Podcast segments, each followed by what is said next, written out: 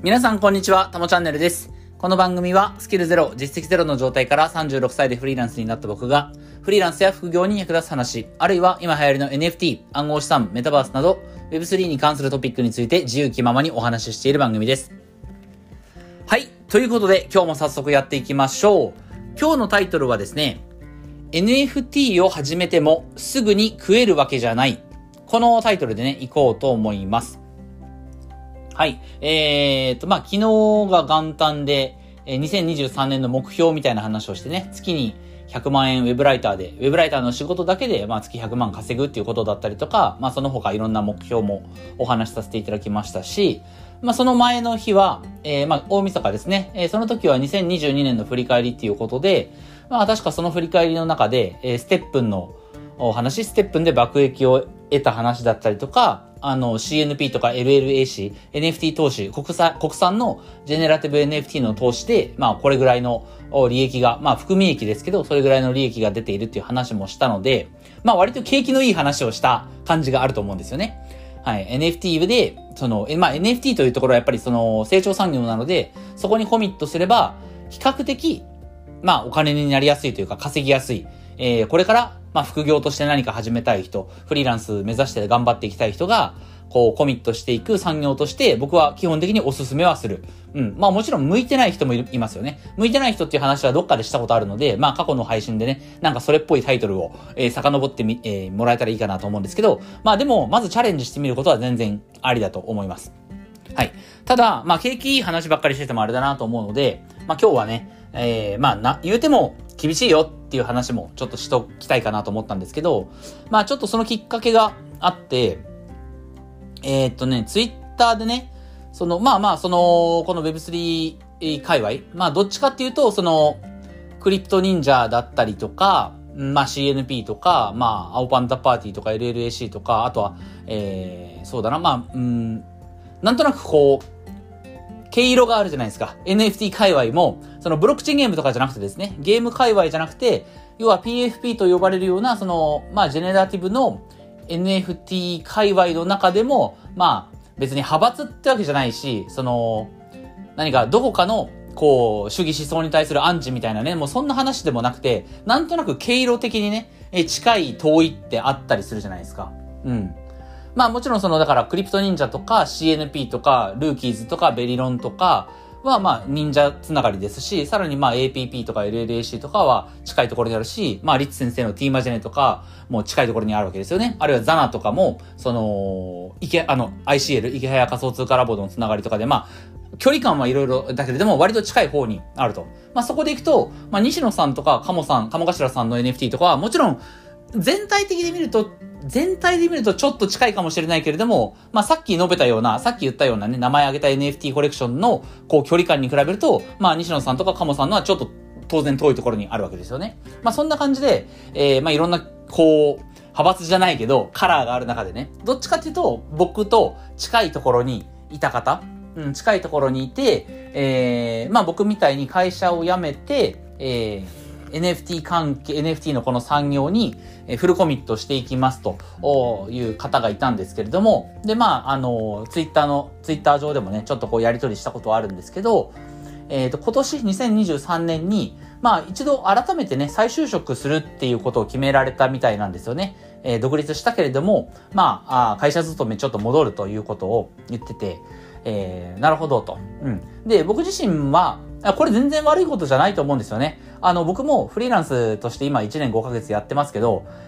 もう間違いなくこれは覚悟としてね、心の中に決めてることは、えーもし無理だったら会社員に戻ればいいや、とか、まあ、最悪バイトで一旦食いつないでもいいかなと。うん、生活費足りない分はバイトで食いつないでもいいかなっていう。この覚悟は基本的にいつだってあります。えーフリーランスやってる人、あの会ね、会社勤めしてた時は、まあフリー、なんか個人でやってる人っていうのはね、すごくこう能力があって、特殊な力があって、えーそれでバリバリやってる人なんだろうなと思ってたんですけれども、全然そんなことなくて、最悪会社員戻るとか、いやもうバイトしようって、いや、ぶっちゃけた話、僕ね、これちょっと本当に、あの、個人的な話なんですけど、あの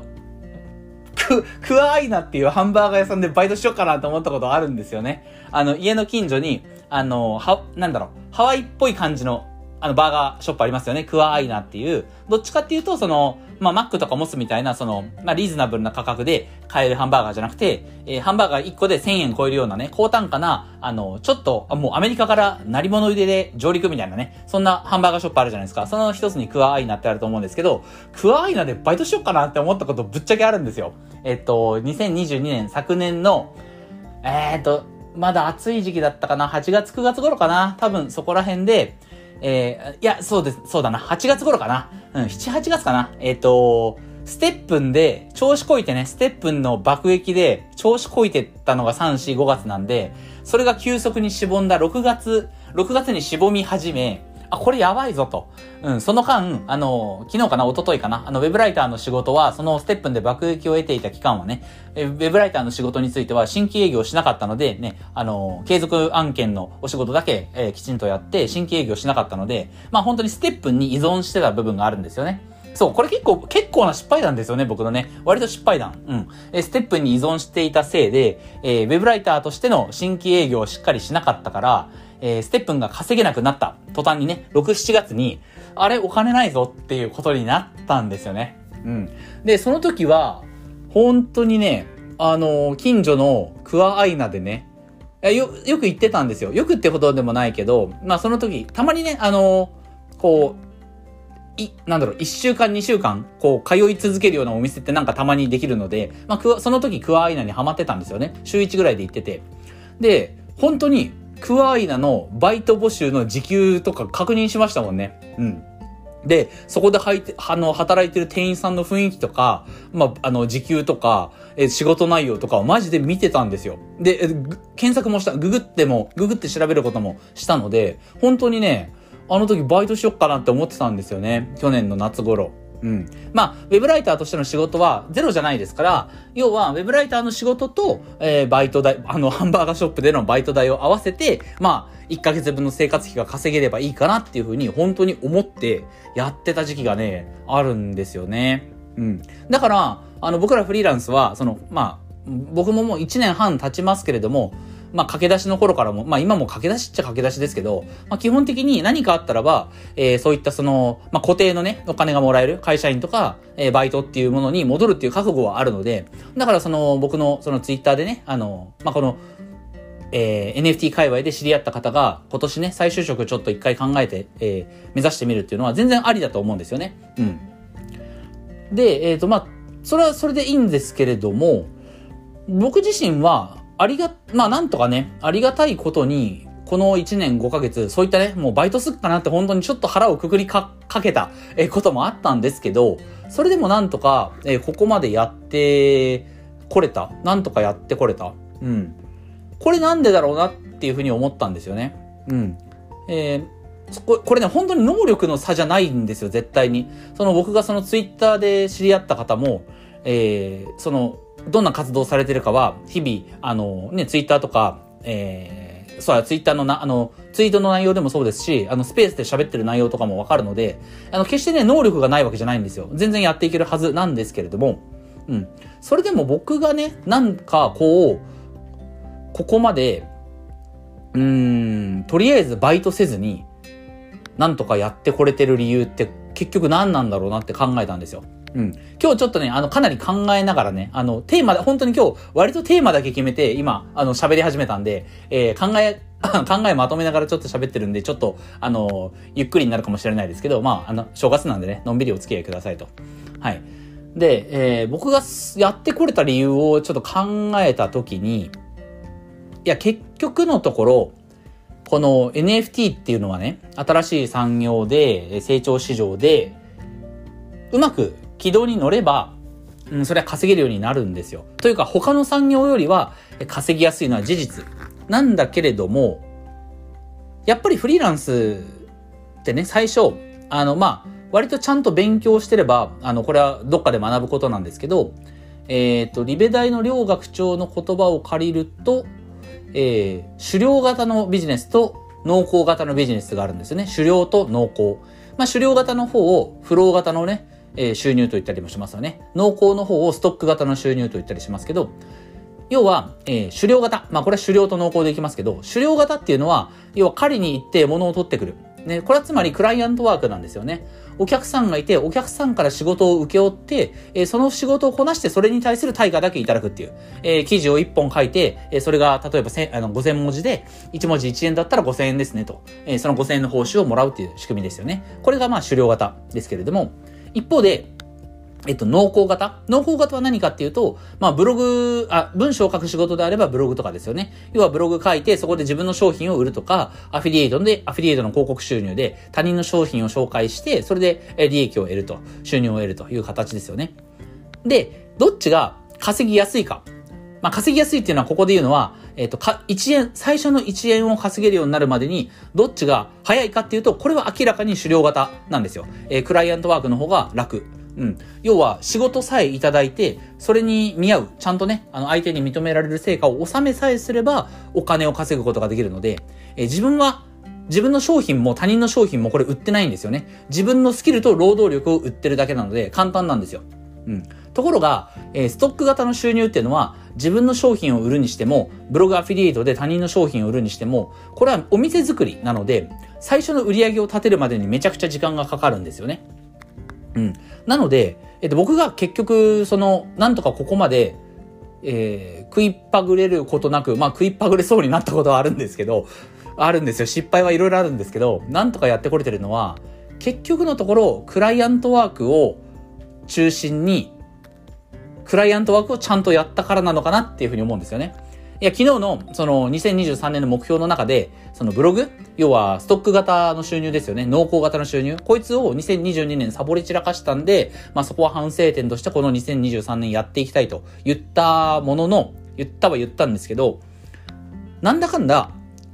その側近性ですよね。すぐにお金になる性質があるクライアントワーク。つまり狩猟型の仕事、クライアントワークを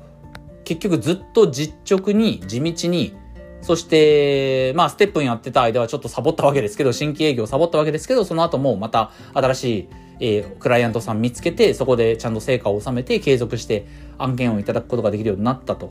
このクライアントワークをなんだかんだちゃんとやり続けたことが、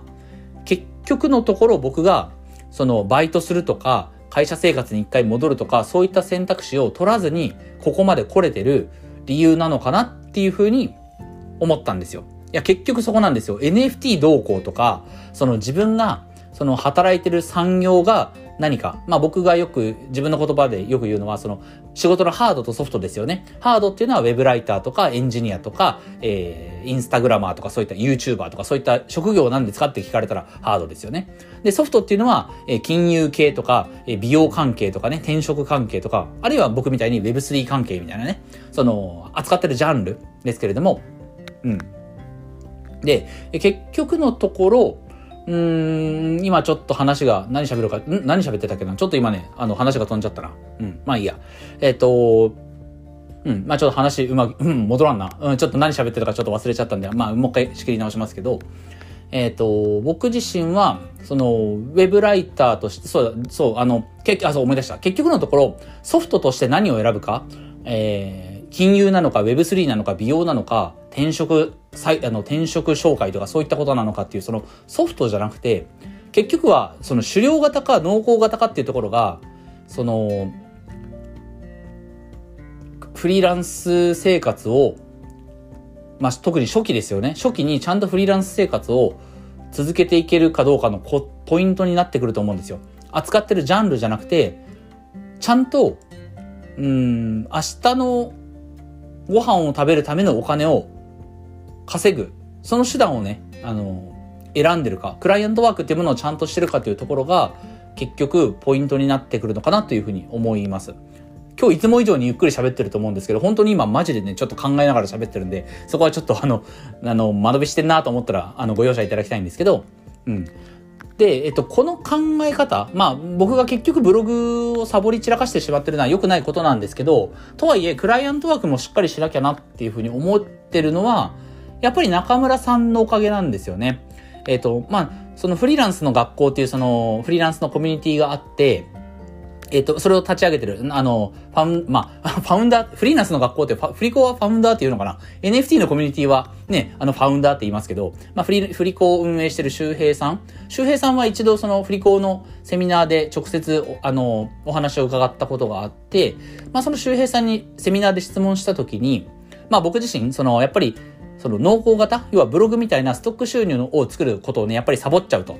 うん、あの、どうしても目先の、あの、明日のご飯食べなきゃいけないから、えー、クライアントワークを、に意識がやっぱり当時行きがちで、去年の1月ですね。おもう1年経ったね。去年の1月31日だったと思うんですけど、えー、周平さんに直接質問させていただいて、えー、やっぱりどうしても目先の収入稼がなきゃいけないから、そっちに目がいっちゃうけど、まあ、ど、どういうバランスでやったらいいんですかねっていう話を質問したときに、周平さんは、えっ、ー、と、まあもちろんそうなんだけれども、クライアントワークしてね、ちゃんとこう、目先のお金は稼がなきゃいけないけど、やっぱり、その、それだとどうしても楽にならないと。まあこれはもう何でも、何度もセミナーとか、あの、あの、フリーランスの学校の初級講座の動画とかでも言ってることだけど、っていう前置きをされた上でね、うん、あの、それだとやっぱ楽にならないと。ちゃんとその自分の、自分が働かずとも、要は明日起きたら1万円チャリンと入ってるその仕組みを作らなきゃいけないっていうことはお話しされて、まあこれ自体はね、本当に僕、自分のその弱みだと思ってるのでね、あの、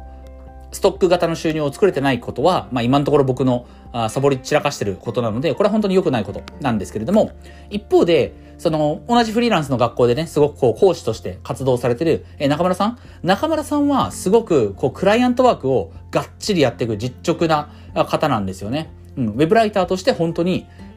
ずっとウェブライターとしてやっていくっていうことも、あの、おっしゃってますし、以前、1年ぐらい前の Voicy かな？Voicy でも、やっぱりその、ストック型の収入、ブログとかはぶっちゃけ向いてないっていうようなことも言ってたことがあったと思うんですよね。今、直近どんなお考えかはちょっとわかんないですけど、でも基本的にクライアントワークをガチでちゃんとやるっていうことを、うん、されてる方なので、まあ、やっぱりこの、いろんな方のね、その、考え方があるし、自分自身いろんな人からこう学んできて、うん。今自分が置かれてるフェーズ、うん。まあ、やっぱりこのフリーランスとして独立してまだ1年、当時は、え、去年の1月だから、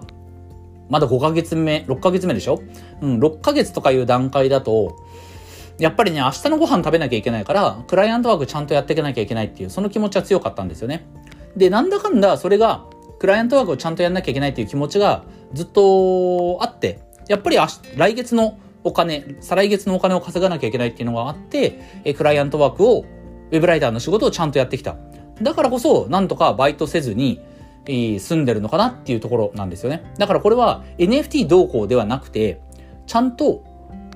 来月の収入を得る働き方をしたかどうか。うん。もちろんストック型のね、ブログとかインスタとかやんなきゃいけないけれども、うん。でも、クライアントワークとしてえー、成果を収めて対価を得るっていう働き方、要は側近性のある働き方を丁寧にやるっていうね、そこを丁寧にやるっていう、そこにこだわり続けたっていうところが、まあなんとか1年半続けてこられてる理由なのかなというふうに思います。うん。ただ、えっ、と、ここからちょっとね、今年23年ブログとかね、えー、あとインスタとか、まあそのストック型のあと自分の商品とかね、そっちの方に力を入れていけるかもなーっていうふうに思えた理由、思えた理由は実はこれ NFT のおかげなんですよ。昨日もお話ししましたけど、えー、今、2022年に、えー、購入したいろんな NFT がですね、えー、CNP とか LLAC とかそういった、え NFT、えー、全部で16万円分ぐらい購入して、それがありがたいことに今800万円分ぐらいの資産になっていると。わかりやすく言うと、これを仮に今全部売却すれば、まるっと、まあ税金はね、払わなきゃいけないですけど、えー、800万円分ぐらいの、まあ税金とか引いたとしても、お1年ちょいはね、えー、働かずに、えー、食っていけるだけの資産が一応溜まった NFT のおかげでね。いや、これ本当に自分が頑張ってるわけじゃなくて、ね、CNP、まあね、ファウンダーのロードさんとか、マーケター池早さんとか、あの、LLC だってそうですよね。うむこさんとか、周平さんとか、あの、圭介さんとか、いろんな方の力でこれが成り立ってることなので、自分は別にそんな何もしてないんですけれども、ただまあ、あのーやっぱり困っ、池早さんも言ってますけどね、何かこう困った時に CNP のおかげで助かったよと。CNP のおかげで、えー、自分が挑戦を続ける資金が得られたとかね、そういった使い方は別にありだとは思いますから、まあやっぱりその意味で、えー、CNP とか LLAC が、えー、今、えー、現在の時価で800万円分ぐらいの、えー、金額になってると。これを仮に、まあ、売却すれば、とりあえず食っていけるお金ができたなっていうところが、えー、今、この23年、えー、クライアントワークだけじゃなくて、えストック型の収入、ブログとかインスタも挑戦しようかなと、自分の商品作りも挑戦しようかなって思える、まあ一つの理由ではありますよね。はい、そこは、えー、ぶっちゃけ NFT のおかげだと思ってます。はい。えー、僕自身がこの1年間、こう、フリーランスを続けてこられたのは、えー、NFT のおかげというよりかは、クライアントワークをちゃんと実直にやってきたおかげ。えー、だからこそ、えー、今日のテーマですけど、NFT を始めてもすぐに食えるわけじゃないんですよ。うん、ちゃんと食っていくためには、やっぱりその自分の頭で考えて、今自分にクライアントワークが必要だと思うのであれば、その仕事をしなきゃいけないと。そういった働き方をしなきゃいけない。うん。でも、ここからは僕自身は、そのストック型の収入を作っていくための挑戦がね、できそうになった。えその、それはなんでかっていうと NFT のおかげだと。えー、資産性を帯びたね、このデジタル資産が、えー、まあ16万円分ぐらいで購入、16万円でね、購入したものが今800万円分ぐらいになってると。これはもう本当にありがたいことですし、えー、これに関しては本当に NFT という、まあ、NFT、まあ、広く言えば Web3 ですけど、この新しい、え時代のインターネットのテクノロジーの一つである Web3、NFT、これのおかげだなっていうふうには思ってますね。はい。えー、ということで、えー、今日はね、本当に、あのー、かなり、ちょっと間延びしたりとか、あの、ゆっくりめに考えながら、えー、お話しさせていただきましたけれども、うん。まあ、その僕自身、そのね、皆さんが新しい挑戦しようと思った時に、この Web3 とか NFT というところを戦場として、えー、フリーランスとしてね、あの、